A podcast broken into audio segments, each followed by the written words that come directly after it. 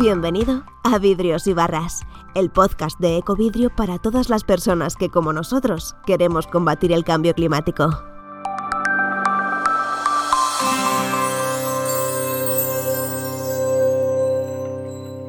Bueno, pues eh, muchas gracias primero a todos los presentes que habéis venido aquí también a los ponentes que os hemos engañado a venir a este acto de vidrios y barras para compartir pues, temas que nos encantan a nosotros, que es hablar del medio ambiente en un entorno pues, más cercano más, y entre, sobre todo entre vidrios y barras. A lo mejor no tenemos una barra, pero vamos a tener luego algún vidrio para tomarnos eh, alguna cañita abajo. ¿vale? Y además también muchas gracias al Espacio Triple, que es un espacio que nos encanta y es donde estamos hoy aquí y os invito a conocer la estrategia de sostenibilidad que tienen en este espacio porque se lo toman, la verdad, que muy en serio. Eh, hoy estamos aquí para hablar algo que a lo mejor pensáis que no es muy novedoso, porque vamos a hablar de influencers, vamos a hablar de redes sociales y vamos a hablar del mensaje que se transmite en esas redes sociales. Digo que no es novedoso, pero que está cambiando, ¿no? Al final las redes sociales, como todo, evoluciona, va eh, cambiando un poco lo que es el, mensaje y el objetivo de, ese mensaje, ¿no? Porque claro, hay muchas empresas que ya defendían que la comunicación se hace con un propósito y gracias a Dios esa comunicación con propósito ha trascendido y ya no se limitan a las cuatro o cinco empresas que lo hacen, sino que está llegando a los influencers, a los ciudadanos y a las personas en general. Y, estamos hoy con unas personas que son sobre todo personas más que influencers, ¿vale?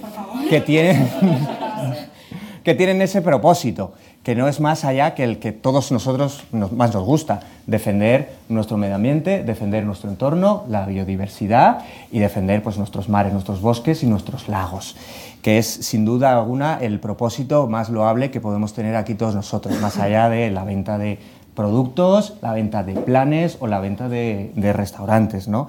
Y fijaros, ¿no? hay mucha gente que consideraba que Alejandro Magno podría haber sido el primer influencer de la historia. Al final él tenía un equipo de pintores, escultores, eh, historiógrafos, historiadores, perdón, que lo que querían era contar su vida y obra.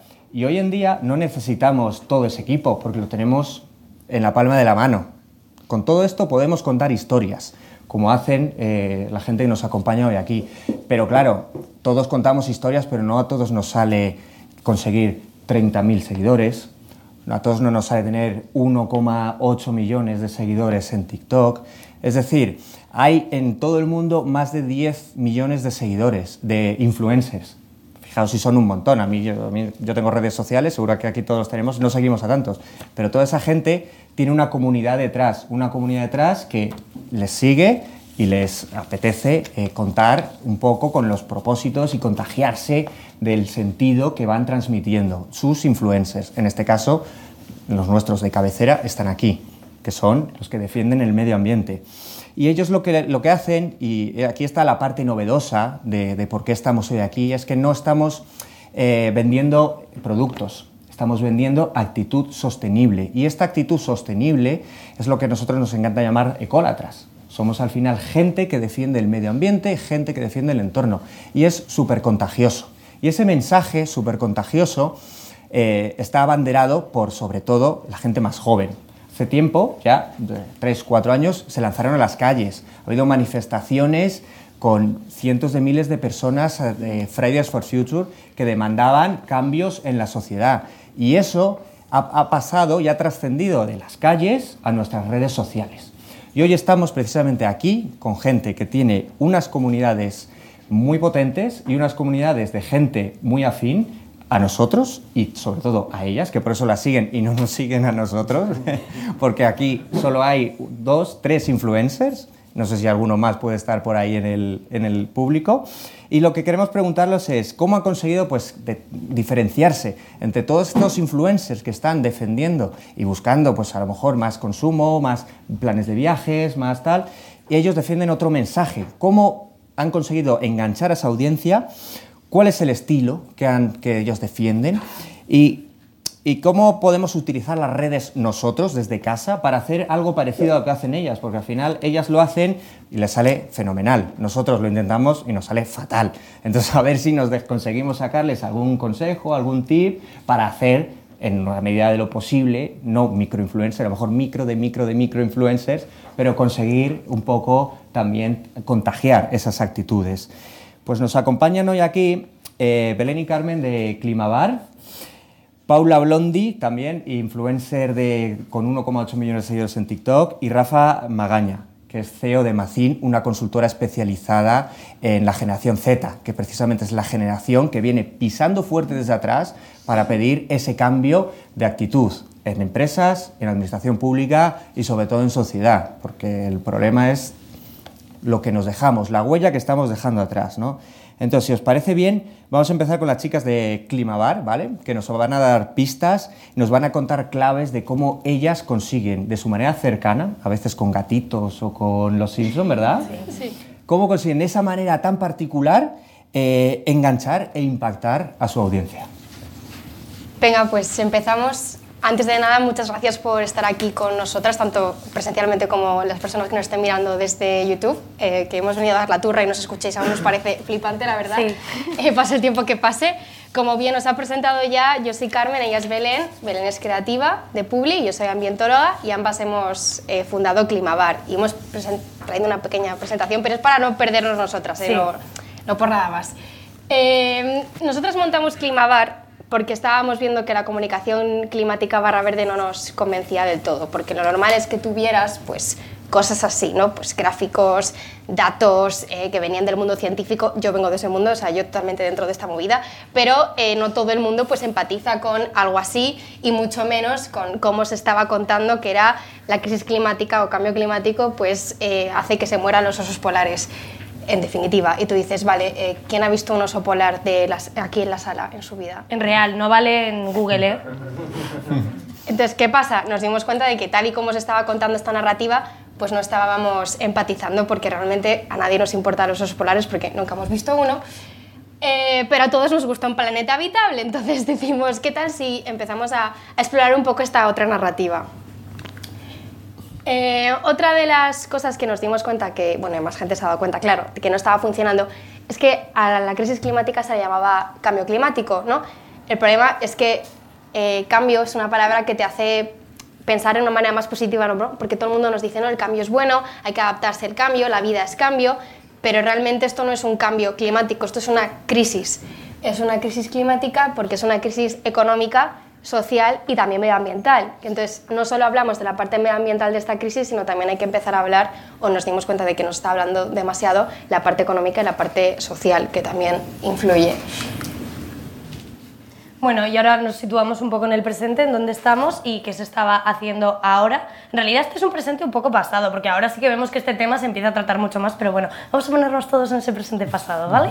Entonces, ¿qué pasa? Esto es un ejercicio que invito a todo el mundo que haga. Buscáis en Google, en Ecosia no lo he probado, y buscáis ambientalista y lo que sale es esto. O sea, literal, peña abrazando árboles. Entonces, claro, tú dices, jo, tío, yo esta secta no me uno. ¿Sabes? No, gracias. Entonces, esto es un modelo, pues, que la gente que trabaja en comunicación y en publi, esto no es atractivo, esto no nos mola. Entonces, ¿qué pasa? Que se estaba comunicando mal. Algunos ejemplos de campañas de hace unos, ya os digo, el presente pasado. Pues esto, bueno, este lo habéis visto, ¿no? El de Greenpeace de las tortuguitas, monísimas, ideales. Pues osos polares, a nadie le importan. Empatizo un rato, pero luego esto lo apago y yo vuelvo a mi movida. Eh, entonces, nada, hemos, eh, nos hemos dado cuenta de que todas estas eh, formas de comunicar son unas formas alternativas, pero que no estaban llegando a nosotras como usuarias, que lo veíamos y se quedaba todo en burbuja verde, que es sujeto CAR, ¿vale? Tenemos dos tipos de sujetos. Sujeto CAR, persona que sabía ya de la crisis de la crisis climática, que estudia su carrera en base a eso, que se relaciona con gentes verdes, burbuja verde, y persona yo, que me interesa Rosalía, Bad Bunny y los semis. Y luego aparte pagar las facturas. Entonces, claro, no estaba pasando la información de esta persona a esta persona. Y no todo el mundo tiene una CAR. Entonces yo necesitaba que todo el mundo tuviera una CAR, que le tradujera un poco las estadísticas peñazo, pero sin las campañas horribles de las tortuguitas. Y así llegamos al presente presente, que es esto, que es lo super guay que es un poco lo que estamos viendo que está calando más y lo que también nos pasamos nosotras a la hora de hacer nuestros vídeos y, nuestra comunicación, y es dejar de culpabilizar tanto al individuo. Eh, ya no solo hablamos de campañas de tortuguitas, sino también hablamos de campañas que sí puedes hacer tú por la crisis climática. No sé si, eh, que está fenomenal, pero no puede ser que solo sea tú. Tú, o sea, yo como persona, porque, bueno, para empezar, no sé si sabéis que el término huella de carbono se le metió a una petrolera o la agencia de publicidad sí. de la petrolera BP, ¿vale? Y luego encima con eh, encima es que no quiero decir palabrotas, pero en nuestros vídeos decimos un montón de palabrotas. Aquí me voy a cortar. Eh, tuvieron la osadía de poner un tuit preguntándole a la gente que cuál era su huella de carbono, ¿no? ¿Y ¿Qué vas a hacer tú por la crisis climática? Lo cual la gente en Twitter pues eh, respondió como os podéis imaginar. Entonces es un poco vamos a poner el foco donde, donde hay que ponerlo. Esto pues es más aún, ¿no? O sea, ya no solo se inventaron la huella de carbono, también pues supieron de la crisis climática desde los años 60-70 y decidieron taparlo para seguir quemando eh, combustible fósil. Pues otra vez, no podemos seguir basando la comunicación solamente en el individuo, tenemos que hacer que esto la gente lo sepa y poner un poco también la responsabilidad en empresas, en gobiernos y en petroleras que al final pues son eh, pues quienes están prendiendo fuego al océano, ¿no? Y pensamos que si ca- ca- cambiamos un poco esa responsabilidad, la gente al menos está abierta a escuchar, porque si solo comunicas desde que haces tú bien o mal, se van a cerrar más en banda, ¿no? Eh, estos también son ejemplos de campañas que si quieres contarlas Sí, tú. son ejemplos muy guays. guays de cosas, porque no hemos venido solo a hablar de las cosas malas, también se están haciendo muchas cosas buenas y eso nos gusta. Entonces, este es un ejemplo súper guay en el de Kim Kardashian y Beyond Meat, que es una marca de eh, productos alternativos a la carne, vamos a llamarlo así. Y luego eh, Snoop Dogg, súper guay, también comiendo lo mismo. Entonces, esto nos gusta un montón porque es algo que nosotras hacemos muchísimo, que es croquetas de cocido, porque además somos madrileñas. Entonces, tú coges algo súper guay, que es Snoop Dogg o el cocido, y haces otra cosa aún más guay, que es una croqueta, una croqueta de cocido. Entonces cogemos Snoop Dogg y la crisis climática y sale esto, croqueta de cocido. Es que así entra todo genial. Y es el método que usamos nosotros para nuestros vídeos, porque cogemos, eh, yo qué sé, Beyoncé y las Destiny Child y los gases de efecto invernadero. Y así es que el mensaje sí que entra. Más ejemplos súper guays. Ah, bueno, Igual. fantasía. Paris Hilton hablando de la crisis climática. Esto, 10, me- vamos, me lo como. ¿Qué más? Eh, bueno, esto explícalo Bueno, tú que estás obsesionada. Sí, estoy obsesionada. Eh, cuando Juego de Tronos estaba guay y molaba, ahora que House of the Dragon nos gusta y estamos otra vez dentro del mundo Juego de Tronos, eh, había una teoría que decía, antes de que se acabase la serie, eh, que los caminantes blancos, que eran los malos, por si alguien no lo ha visto, eran como la crisis climática. Porque era una amenaza que los, una población eh, estaba sufriendo y estaba avisando de que iba a llegar a los demás, véase los países en vías de desarrollo, las poblaciones más afectadas por la crisis climática están diciendo, oye, está este problema, me está jodiendo, podemos todos reunirnos y hacer algo, que de hecho la serie pasa, es que se reúnen. Spoiler. Eh, sí, perdón. o y eh, al final es una amenaza, menos mal, es una amenaza que iba a llegar a los países ricos, veas en la serie, pues eh, la población que estaba más al sur, calorcito, que esto ni les afectaba porque no lo, habi- no lo habían visto en su vida, ni les iba a afectar, les iba a pasar dentro de mucho cuando llegasen. Entonces, bueno, pues había muchas teorías en internet relacionando estos dos conceptos y molaba mucho porque si tú eras fan de la serie, pero no has oído hablar del cambio climático o crisis climática en tu vida, pues te leías el artículo porque decías, oh, otra teoría, y ya pues toma, te metían ahí la crisis climática. Clickbait. Eso es. También con Last of Us, si Ah, alguien sí. la ha visto, también hablan de la crisis climática y de esta no vamos a hacer spoilers. Que Sí, que es muy nueva, pero el primer, el primer episodio te lo relaciona. Sí. Eh, bueno, este ejemplo, como este a mí me encanta. No sé si alguien ha visto esto o lo conoce. Es un desconocido y es que de verdad es mi descubrimiento del año. Esto es, no voy a hacerle publicidad, si alguien quiere saber lo que es, ya se lo cuento luego. Pero hicieron una campaña que se dedicaron a hacer una canción con todas las típicos claims verdes de somos el futuro, el futuro es verde, verde hoy, todas esas paridas, y se lo, se lo pusieron a, a una canción. Entonces, ¿qué pasa? Que como la canción la registraron, ya no pueden usar ninguna de esas frases para hacer greenwashing porque es ilegal. Entonces, es una forma muy creativa y muy diferente de luchar contra la crisis climática y contra las empresas que no están haciendo el bien. Y contra el greenwashing, eso es.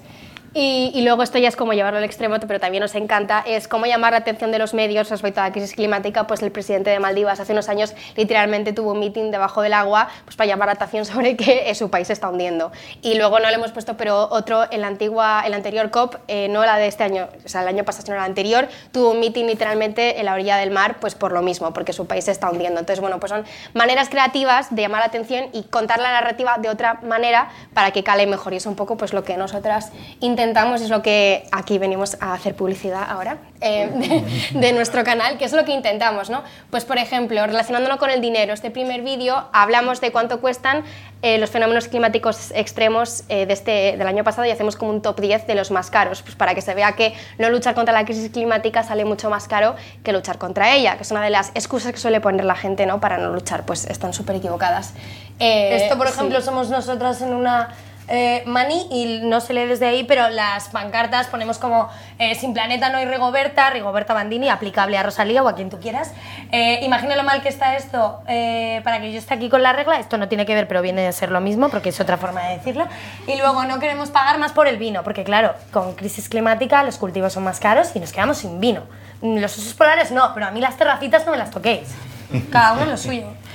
Eh, Bad Bunny, pues igual, relacionar como cultura pop, mainstream con crisis climática. Y, y finalmente, pues una cosa que est- estamos haciendo ahora y estamos muy felices y es colarnos Sí. en medios que no son verdes. Espontáneos, hacemos. hacemos como apariciones que nadie se espera eh, para hablar de crisis climática, pues eso, para llegar a esas audiencias a las que normalmente estos temas pues no les llegan o porque directamente no se meten o porque no les interesa o porque no lo entienden o lo que sea. Entonces es como buscar canales alternativos y colársela ahí y contar la narrativa de una manera que encaje con la narrativa de este programa. Entonces, bueno, pues salimos en Endorrobias muy legales y está ahí el podcast y si lo queréis ver, pues ahí está nuestro minuto de gloria. Pero es un poco eso lo que estamos tratando Belén y yo de hacer con Climabar, que se resume en Dar la la turra todo el rato, En todos de todas las maneras, porque al final necesitamos que todo el mundo se entere de la mayor crisis eh, a la que se enfrenta la humanidad, ¿no? Eh, y ya está. Y muchas gracias. Hasta aquí un nuevo episodio de Vidrios y Barras, el podcast de Ecovidrio donde escucharás voces cargadas de ideas para proteger lo que más nos importa. Ah, y si te ha gustado, no olvides suscribirte y compartir este podcast con alguien a quien pueda interesarle su mensaje. Puedes encontrarnos en iTunes, iVoox, Spotify o agregarnos a tu app favorita. Hasta el próximo episodio.